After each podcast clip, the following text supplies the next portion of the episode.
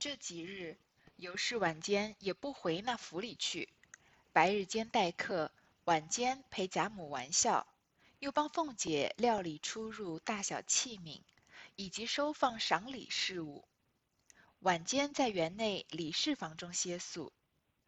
这日晚间服侍过贾母晚饭后，贾母因说：“你们也乏了，我也乏了，早些寻一点子吃的歇歇去。”明儿还要早起闹呢。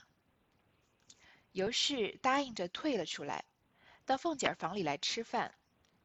凤姐儿在楼上看着人收送送来的新围品，只有平儿在房里与凤姐儿叠衣服。尤氏应问：“你们奶奶吃了饭了没有？”平儿笑道：“吃饭岂不请奶奶去的？”尤氏笑道：“既这样。”我别处找吃的去，饿得我受不得了。说着就走，平儿忙笑道：“奶奶请回来，这里有点心，且点补一点儿，回来再吃饭。”尤氏笑道：“你们忙得这样，我园里和他姊妹们闹去。”一面说，一面就走。平儿留不住，只得罢了。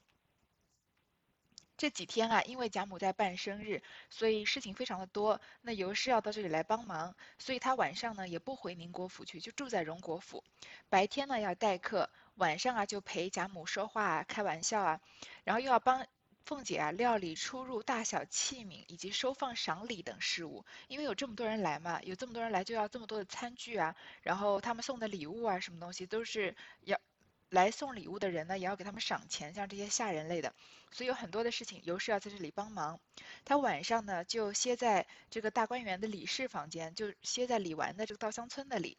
所以这天晚上啊，他服侍过贾母吃晚饭，贾母就叫他早点回去，说明天早上还要再闹呢，因为这生日要一半连好几天呢。尤氏就答应着退了出来，要到凤姐房里和她一起吃饭。但是凤姐还没开始吃饭，她在楼上啊看人收送进来的新围品，一个新的呃生日礼物，是一个屏风。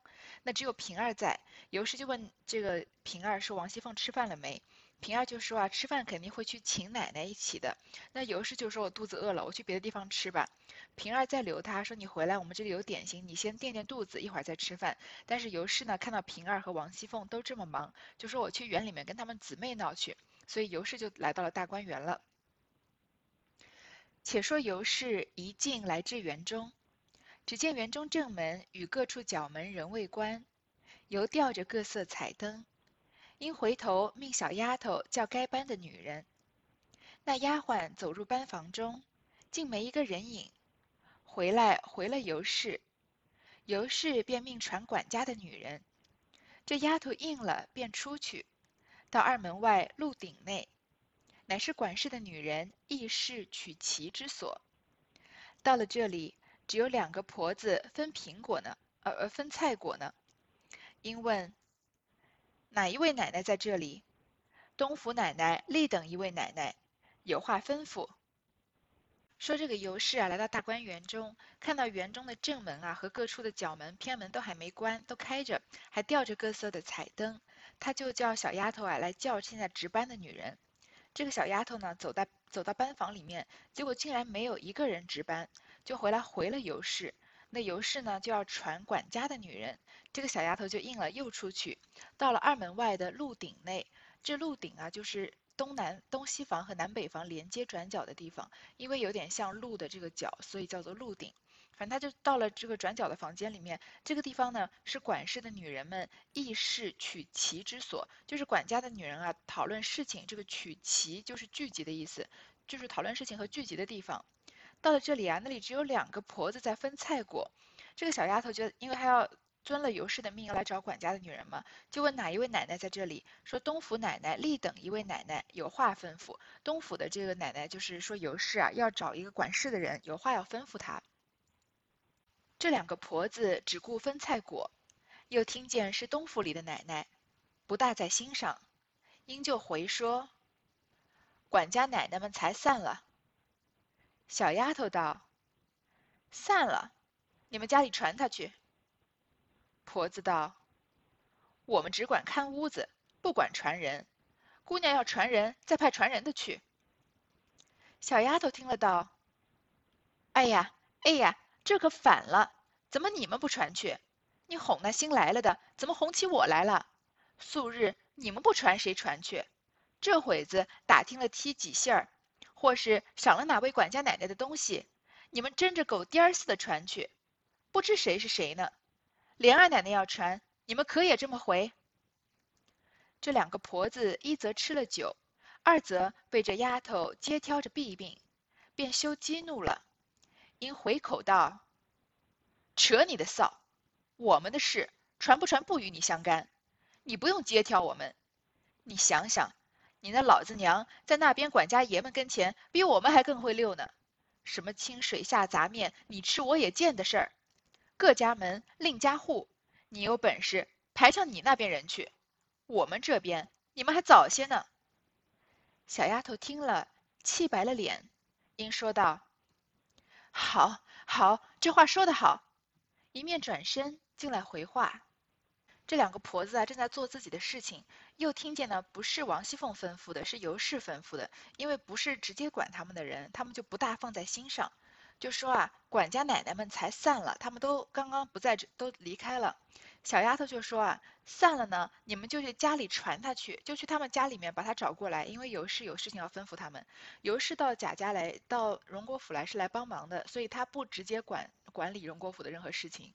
所以这里尤尤氏有事情要吩咐荣国府的下人呢，荣国府的下人就不太把他当一回事。再加上是小丫头来传话的，这些婆子就说啊，我们只管看屋子，不管传人，我们就是在这里看着屋子的，传人的事情不要我们做。你要传人啊，再派传人的。去叫其他人去做去，其实这个事情呢，他说起来有道理，但是其实就是婆子在偷懒。就像你在饭店工作，如果你说你如果说你是收银的，那有时候桌子来不及收了，你也要去帮忙收，或者厕所要去打扫了，你也没有人打扫，你也要去打扫。就本来就是因为是下人嘛，呃，我不是说收银的人是下人，我是拿这个事情打个比方，就是同时一个人要兼多职。那像这些婆子本身是下人，他们。就是本来也许他们的职责确实是只有一件事情，就像周瑞家的说，呃，他只负责这些奶奶们平常出门的事情。那但是你看贾母过生日的时候，他不是也得在旁边伺候着吗？他哪敢他怎么可能说，哎呦贾母你是在贾府里做生过生日，你又不是出门，那我就不在这里伺候了，这是不可能的事情。所以这些婆子完全是看人下菜碟儿，他看到这些小丫头来叫他，他才说他们不管传人的。小丫头听了呢，这小丫头嘴巴又特别厉害，就说：“哎呀，这可反了，怎么你们不传啊？说你说你不传人，你哄新来的丫头，你怎么能哄得起我来了？说素日啊，你们不传谁传去？所以这个小丫头跟这些婆子可能还是有些认识的。说这些平常不是你们传吗？这会子啊，打听了踢几信儿，如果是呃打听自己的事情，或者是啊赏了哪位管家奶奶的东西，如果有东西赏你们，你们争着狗颠儿似的传去，就是你们屁颠屁颠要去传呢。他这话说的有点难。”听了就是骂人的，说狗颠儿似的传，不知谁是谁呢？说莲二奶奶要传，你们也这么回吗？道理是个道理，就是话难听了点儿。这两个婆子呢，一则是吃着酒，二则被这丫头啊揭挑着弊病，揭挑把她的真是事实把她这个揭开来了，太血淋淋了，所以脸上挂不下挂不住，就是羞激怒了，又羞又怒，就有点要回头骂他，说扯你的臊，我们的事啊传不传不与你相干。你不用接挑我们，你不用忙着在这儿揭发我们啊！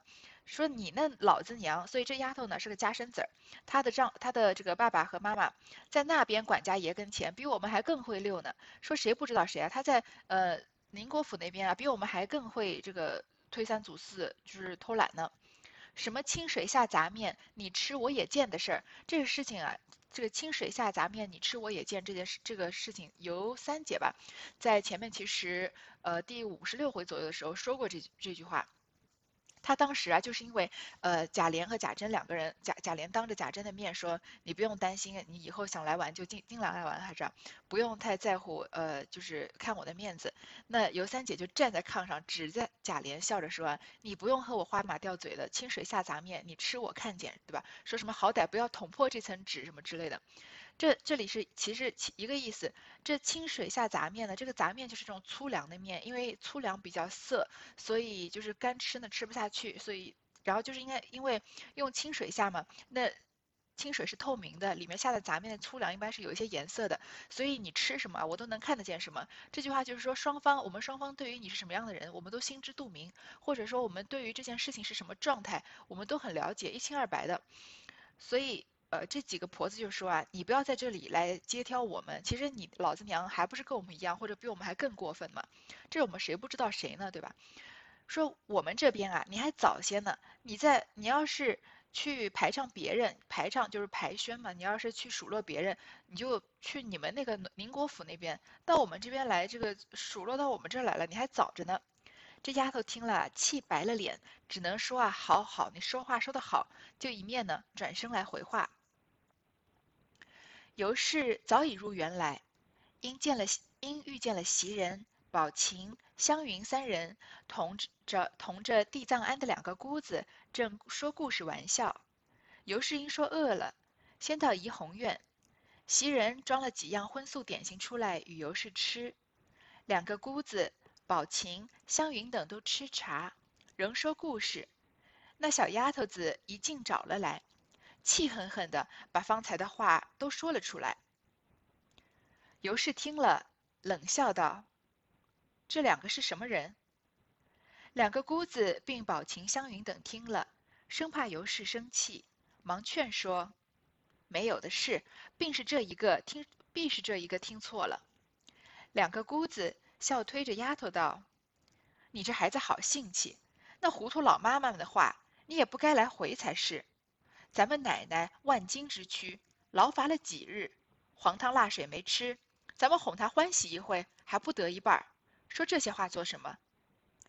袭人也忙笑，拉住他去，说：“好妹子，你且出去歇歇，我打发人叫他们去。”尤氏道：“你不要叫人，你去就叫这两个婆子来，到那边把他们家的凤儿叫来。”袭人笑道：“我请去。”尤氏道：“偏不要你去。”两个姑子忙立起身来。笑说：“奶奶素日宽宏大量，今日老祖宗千秋，奶奶生气，岂不惹人谈论？”宝琴、湘云二人也都笑劝。尤氏道：“不为老太太的千秋，我断不依，且放着就是了。”尤氏呢，不知道发生这一切事情，他已经进了大观园了，遇见袭人啊、宝琴和湘云，他们正在和地藏庵的两个姑子呢在说故事、开玩笑。因为尤氏肚子饿了，就先到怡红院，袭人呢就装了几样荤素点心来给尤氏吃。那两个姑子宝琴和湘云都在吃茶，所以这几个人都在一起，还在说故事。刚刚那个回话被气得脸都白了的小丫头啊，一劲的找过来，就气狠狠的把刚刚的话说了出来。因为这小丫头在气头上，有可能说话还更加添油加醋一些，所以尤氏听了很生气，就冷笑道：“说这两个是什么人？”这两个姑子啊和宝琴、湘云就在劝尤氏，就不要怕她生气。就说肯定没有这事，肯定是这个小丫头听错了。这两个姑子呢，就在就在打圆场，就说你这孩子啊，好性气。那些糊涂老妈妈们的话，你也不应该来一字一句的回过来。而且咱们奶奶啊是万金之躯，而且这几天这么劳累了，黄汤辣水没吃。你看尤氏都半天没吃上一口饭，上哪儿拿都给她点心吃，对吧？她哄的哄的哄她哄她欢喜一会儿还不得一半儿，你这会儿又说这些话干什么？袭人呢也赶快笑着拉他出去，就说啊，好妹子，你出去歇歇。就说这个小丫鬟，说我打发人叫他们去。尤氏呢就难得的硬气起来了，他说你不要叫人，你就去叫这两个婆子来，到那边啊把他们家的凤儿叫来，就说去荣国府那边把呃王熙凤叫过来。袭人就笑着说啊，我请去。尤氏就说呢，偏不要你去。因为袭人比较会这个周旋，所以他可能把这件事情跟王熙凤解释解释，这件事情可能就能过去。但是尤氏这边好像突然难得的态度非常的坚决，好像一定是被惹到了。这两个姑子就赶快立起身来说：“奶奶平常都是宽宏大量的，今日老祖宗千秋，这贾母过生日嘛，你生气的话岂不惹人谈论吗？这是一个吉祥的日子，你要在这个时候发脾气，那别人会谈论你说你不孝的。”那宝琴和湘云也在笑着劝他。尤氏就说啊，不为老太太的千秋，我断不依。如果不是因为今天是贾母生日，我肯定要把这件事情闹大的。这件事情今天就先放着吧。哎，说到这里，我们觉得有些奇怪啊。尤氏以前性格不就是最柔软的吗？那之前的交大当着他的面说话说这么难听啊，然后都要人拿这个凤姐下令拿马粪堵嘴了。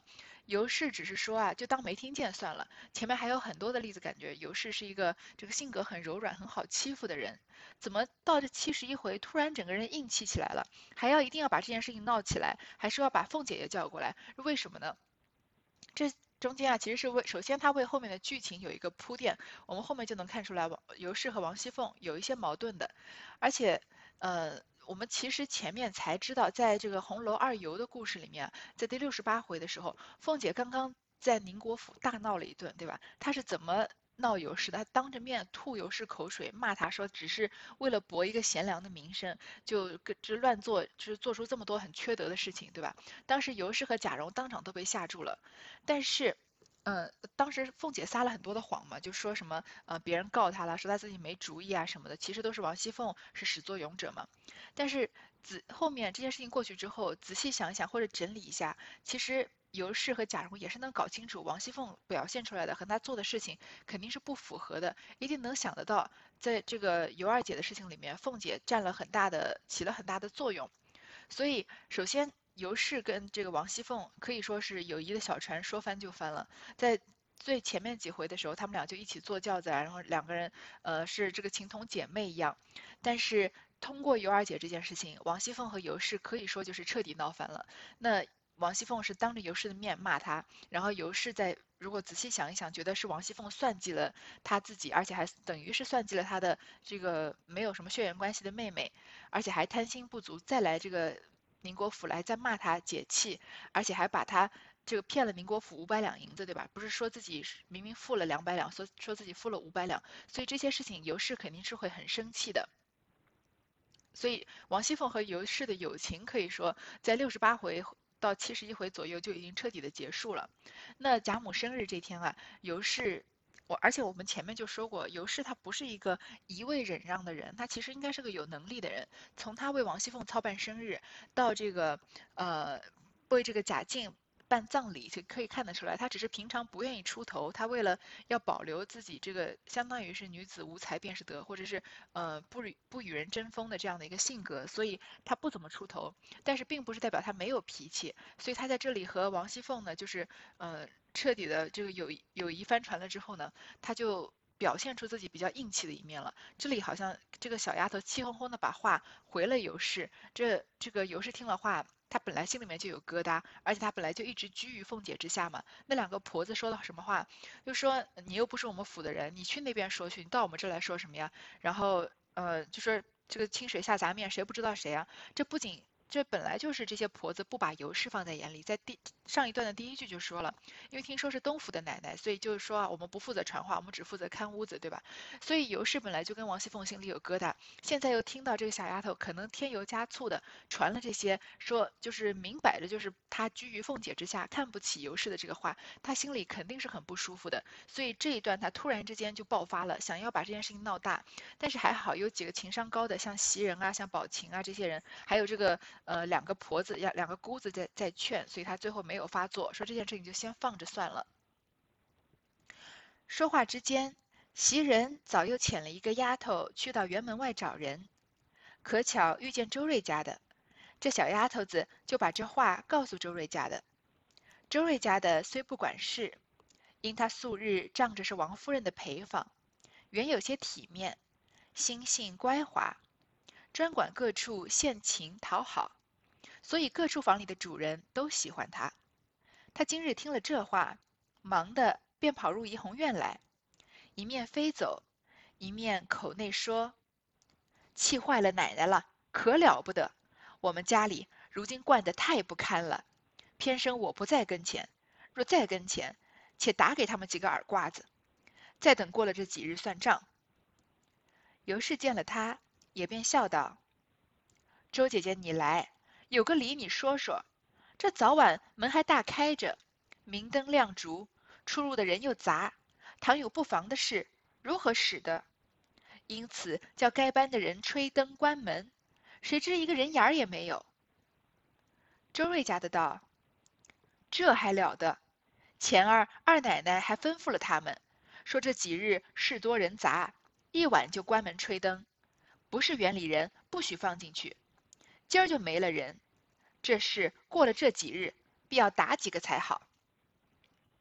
说话间啊，袭人又叫了一个小丫头到园门外去找人来回这尤氏的话，正好遇见周瑞家的。我们才刚说到周瑞家的，这里他就出现了。这个小丫头啊，就把这些话、事情的来龙去脉告诉周瑞家的。周瑞家的呢，本来是不管事的，因为他只是管这些奶奶们外出啊这样的事情。但是他平常呢，因为他是王夫人的陪房，是王夫人的陪嫁丫头，所以有一些体面，心性乖滑，心性比较狡猾。我们前面能稍微看得出来一些，就是他介绍刘奶奶进刘姥姥进大观园，很大一部分也是想要满足自己的虚荣心啊，在刘姥姥面前炫耀炫耀，说你看我现在在贾家有多少体面，对吗？所以他专管各处啊献殷勤讨好，平常不干什么正事儿，就是很会混，就是在这里这个在这里去这个拍拍主人马屁啊，在那里去帮主人办一点这个没有什么无足轻重的事情啊，讨好讨好别人啊。所以各房的主人啊都很喜欢他，这其实在职场上也是一门技术。所以我们不管到什么样的公司，常常能看到有一类的人，觉得他好像不存在什么技术。呃，说到这个技术层面的事情，他说不出什么所以然来。但是这个升迁的路途特别快，裁员怎么也裁不到他，就是各处都会讨好，各处都会逢迎的人。呃，其实这绝对是一种。我觉得也是职场上面的一种能力吧。很多人要是做不到的话，也很难去置评他，说这是不对的事情，因为这确实是某一种人可以说是他们的一种情商。当然，这不是我们应该提倡的事情，只是说这种事情它是存在的，而且很有可能是合理的。那这个周瑞就是这样的人，他各房的主人都挺喜欢他的。他听到这个话，你看他这个模样啊，有点。丑陋有点不堪的模样，忙的便跑入怡红院来。因为尤氏这会儿在怡红院嘛，他赶忙要过来，趁热拍着马屁。他一面飞走，你看这脚步特别快，一面口内就说：“气坏了奶奶了，可了不得！说我们家里啊，如今惯得太不堪了，对这些下人太纵容了。偏生呢，我不在跟前，我当时不在场。我要是在场啊，我就打他们几个耳刮子。因为他这个时候知道尤氏正正在气头上，所以他把尤氏不能说的话帮尤氏说出来了。”说再等过了几日算算账，那尤氏本身可能就挺喜欢他的，因为各房的主人都喜欢他嘛。这个时候他又是，呃，飞飞奔着这飞走的过来这个拍马屁，然后尤氏见到他就可能心里就有点高兴，因为把他的话说出来了，就说周姐姐你来啊，有个理你说说。尤氏本来要找人找这管家的婆子来，其实也是为了贾府好的，因为这个。已经到了吃晚饭的时间了，大观园的园门和角门都没关。其实这里也是为后面做铺垫的，不仅是为后文的情节做铺垫，我们也从贾母的这个生日来看啊，看到贾家已经出现了各种各样的乱象。其实从前面在呃，他们从这个。丫鬟洗头开始，然后说，呃，给自己的女儿洗头，呃，亲女儿洗头完了，洗头水要给干女干女儿洗，闹出来的这一系列玫瑰露茯苓霜的事情，已经表现出了贾府的很多乱象。但是后来曹雪芹跳出去写了红油红楼二游的故事，然后又写了呃贾宝玉他们又重重启诗社的事情，所以我们有点淡忘贾府的这种混乱。这个时候借贾母的生日啊，把这些混乱又重新的再。引入大家的视线，而且比之前的就是变本加厉，就更加的混乱。你看，在已经主人吃完晚饭以后了，他们居然就园门的园的园子的门都还没关，灯还亮着，要找人负责也没有人负责，而且这后面的事情就是可以说可以说是越来越不堪，这是为后面的呃故事的大走向做铺垫。但是为故事的小情节做铺垫呢，就是关于这个园门关不关的问题啊。他们因为园门没关，所以还真的进来了不该进来的人，那就是很快就要发生的事情了。尤氏这里呢是想要真正的呃帮助荣国府管理一些事情的，就说啊这里。这个时候门还开着，明灯亮烛，那出入的人又杂。如果有不防的事，如果有没有地方好的事情，那怎么使得呢？所以应该叫该班的人啊，吹灯关门。他尤氏本来只是想让人关门，把事个事情就结束的，结果一个人也没有，还把他这样把他的丫鬟这样气了一通。周瑞家的到啊，那周瑞家的趁热继续拍马屁，说这还了得？前儿二奶奶还吩咐了他们，说这几天啊人多。人多人杂，一晚啊就吹关门吹灯，不是园里人不能放进去，要很严格的管控。结果今天就没人了，前几天才吩咐的，今天就没人了。这事情过了几日啊，必要打几个才好，一定要出来把几个人打一顿，然后杀鸡儆猴，让大家都好好的注意规矩。尤氏又说小丫头子的话，周瑞家的道：“奶奶不要生气，等过了事儿，我告诉管事的，打他个臭死。只问他们。”谁叫他们说这各家门各家户的话？我已经叫他们吹了灯，关上正门和角门子。正乱着，只见凤姐儿打发人来请吃饭。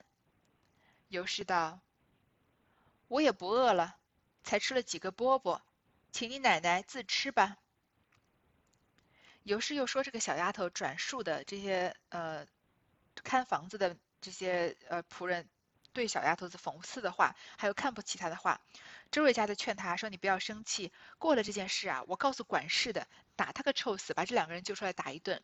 就问他们什么各家门各家户的话，我们这个荣国府和宁国府就是一家。我已经叫他们吹了灯，关上了正门和角门子了。正在乱着的时候呢，凤姐就打发人请来请吃饭。”前面平儿不是说吗？说我奶奶吃饭肯定会请你的。这个时候打发人请他吃饭，但是尤氏就在气头上，而且他的气呢，王熙凤根本就不知道，她自己没有惹尤氏啊，但是招惹祸事上升了，上升了。因为尤氏受到了别人的贬低，而且这个贬低是拿他跟王熙凤比的，所以尤氏这个时候说话就有点阴阳怪气的，说我也不饿了，刚刚吃了几个饽饽，就你让你奶奶自吃吧，让她自己去吃。一时周瑞家的便出去。把便把方才的事回了凤姐，又说：“这两个婆子就是管家奶奶，时常我们和她说话都似很虫一般。奶奶若不贼吃，大奶奶脸上过不去。”凤姐道：“既这么着，记上两个人的名字，等过了这几日，捆了送到那府里，凭大嫂子开法，或是打几下子，或是他开恩饶了他们，随他去就是了。”什么大事？周瑞家的听了，巴不得一声儿。素日因与这几个人不睦，出来了便命一个小厮到林之孝家传凤姐的话，立刻叫林之孝家的进来见大奶奶，一面又传人立刻捆起这两个婆子来，交到马圈里派人看守。一时啊，周瑞家的得便有个空闲就出去，赶快把方才的事情呢就回了凤姐。什么叫做八面玲珑？周瑞家这就叫这就叫八面八面玲珑。先把尤氏哄好了，再把这件事情过来回凤姐。又说呢，这两个婆子就是管家奶奶，本来就是他们俩管事的。这个熄灯关门的事情就是应该他们做的。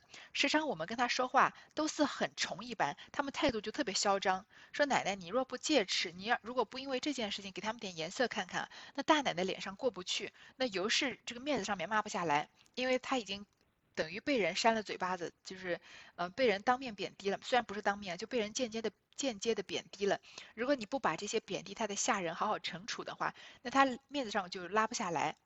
凤姐呢没把这件事情当成什么大事，说既然这么着啊，就记上这两个人的名字。过了几天呢，就捆了送到那府里。凭大嫂子开法，想他他想怎么处置这两个人就怎么处置，或者打几下，或者开恩饶了他们，就随他去吧。什么大事儿啊？凤姐首先她就不把这个尤氏当成一回事，因为她知道尤氏是一个很温和的人，就说要么打吧，要不然可能打都不打就开恩饶他们了，这算什么事儿呢？周瑞听了呢，巴不得一声，很开心。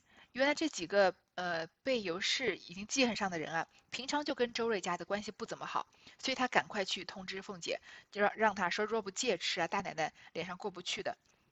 出来呢，就命命一个小厮到林之孝家去传凤姐的话，而且叫林之孝家的呢进来见大奶奶，然后又传人捆着两个婆子，交到马圈里派人看守。